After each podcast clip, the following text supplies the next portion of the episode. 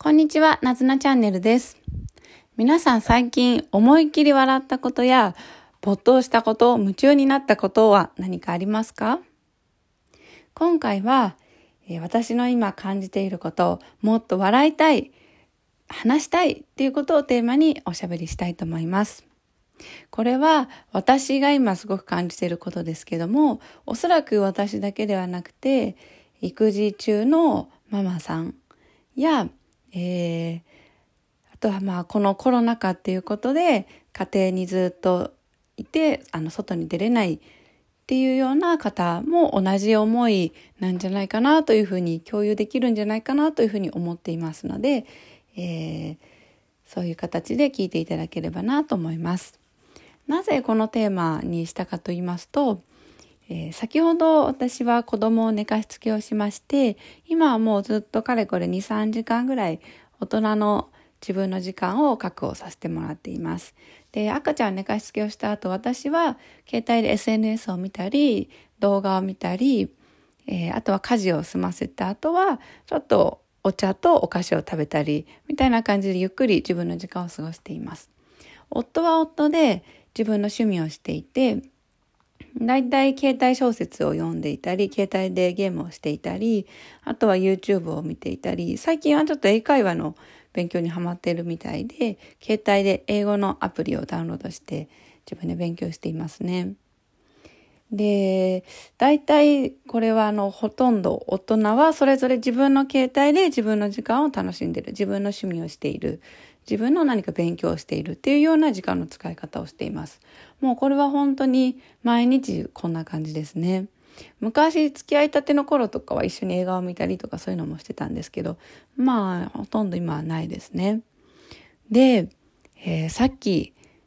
ちょっとこう急になんかモヤモヤっときたことがあったんです。別に特に何かこう発端になるこうきっかけが出来事があったっていうわけではないんですけどもまあ子供もぐっすり寝てたので自分の時間を満喫できるなと思った時になんかもっとこう笑いたい喋りたいなっていう思いがあってで旦那に話しかけたんですけどもあのー、やっぱりもうお互いそれぞれ楽しむみたいに今なってるので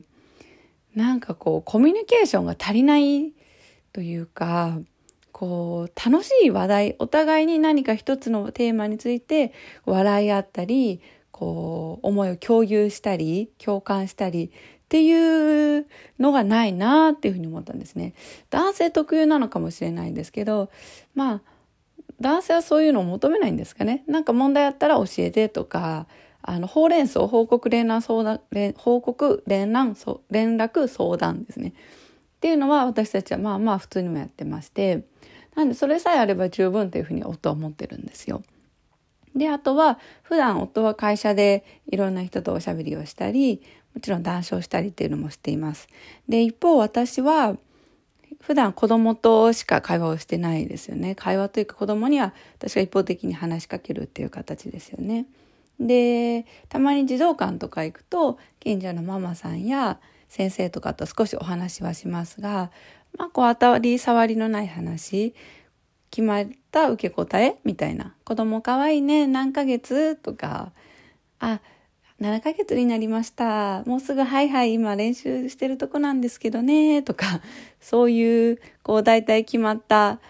言葉の返し、あとは大体決まったテーマはもう子供に関する話題、子供の成長だったり、えー、そういうことに関する話題っていうふうにもう決まってしまっていますよね。で、なので、例えばこう、本当に、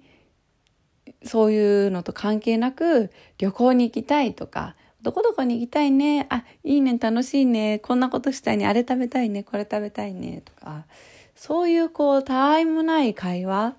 雑談、世間話っていうのをする人が私は今いないですよ、ほとんど。会社に行ってた時は会社の同僚と昼休みだったり、合間合間でいろんな人とそういうのをちょこちょこ喋りますよね。で、育児中のママさんみんなそうだと思うんですけども、そういう雑談をする人がいない。ほとんど日常は赤ちゃん、子供のことにつきっきりで、関わる人は子供の、まあ、保育園の先生だったり、えー、まあ、自分の親戚だったりとか、まあ、大体子供の話題がほとんどですので自分が何か面白いとこう思うようなことで笑い合えるっていうことがないんじゃないですか。ほぼゼロなんですよね。友達ももうあんまり連絡取らなくなってママ友とはやっぱり子供の話ですしでやっぱり本当に思ってなんでしょうね。特にこのコロナ禍っていうのもあって外出とかもしないじゃないですか。外食もしないし遊びに行くっていうのもないので。なのでどこどこ行きたいねっていう話題すらない。うん。っていう期間が長く続いているので。まあそこまで今までストレス感じてるっていうことは自覚は全然なかったんですけどもちょっと不意になんかそのことにそれそういう状況にあるっていうことをに気づいてしまったっていう感じなんです今。で本当に旦那にも言ったんですけど笑いたい話したいっていうもう本当にこれなんですよね。旦那には多分このことは言ってる意味がわからないこう感覚がわからなくてあのー、旅行の話したいんだったら旅行のプラン立ててくれたら考えるよみたいなことを言われて違う違うそうじゃなくて空想のことでいいからそういうもし旅行に行けるとしたらみたいなことで単純におしゃべりをして盛り上がりたいっていうそれだけなんですけどどうですか？皆さんそういうお話をできる相手っていますか？うんまあ旦那さんとできたら一番いいですよね。あとはまあお友達が周りにたくさんいたらいいんですけどもね。どうですかね？あとはまあその例えばそういうお話だけじゃなくてもいいと思うんですよね。最近私はあのお昼公園に行くと一つ好きなことがあって平日の夕方3時から5時ぐらいの間に公園に行くと、近所の小学生がたくさん集まってるんですよ。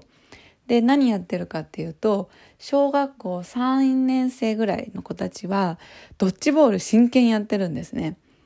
男の子がほとんど、女の子もちょこっといますけど、真剣ドッジボールして、で、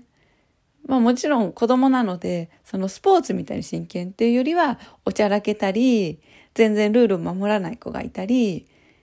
たまに喧嘩もしたりとかもするんですけど、まあ、子供たちは遊ぶことに本気ですね。もう汗かきながら真剣笑ったり、あの、自分のことを主張して、ボールくれくれくれくれとか、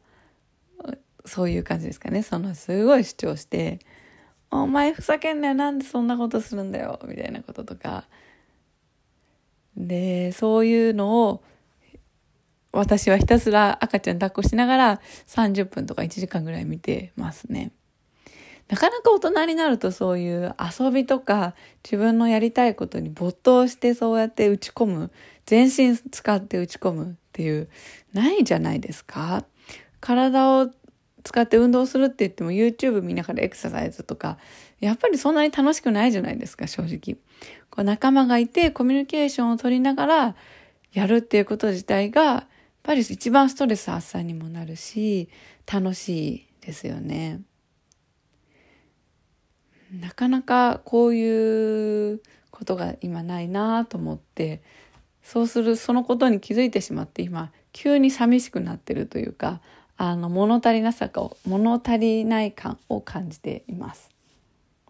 皆さんどうしてるんですか？普通の大人の人？普通のママさんって私のこの、まあ、ストレスの発散は、お菓子を食べる、甘いものを食べる。あとは、えー、くだらない動画、テレビを見る、お笑いとか。ですね。大体そんな感じです。まあ、それで私もモヤモヤを一瞬ちょっと先ほど晴らした後なんですが、皆さんはどうやってストレス発散したり、こう、笑いとか楽しいって思えるこう体験を作っていますか？すごく知りたいですね。本当に。はい。ということで今回はここまでにしたいと思います。なかなかいろんなモヤモヤとかストレスとか解消しきれないことは多い世の中ですけども、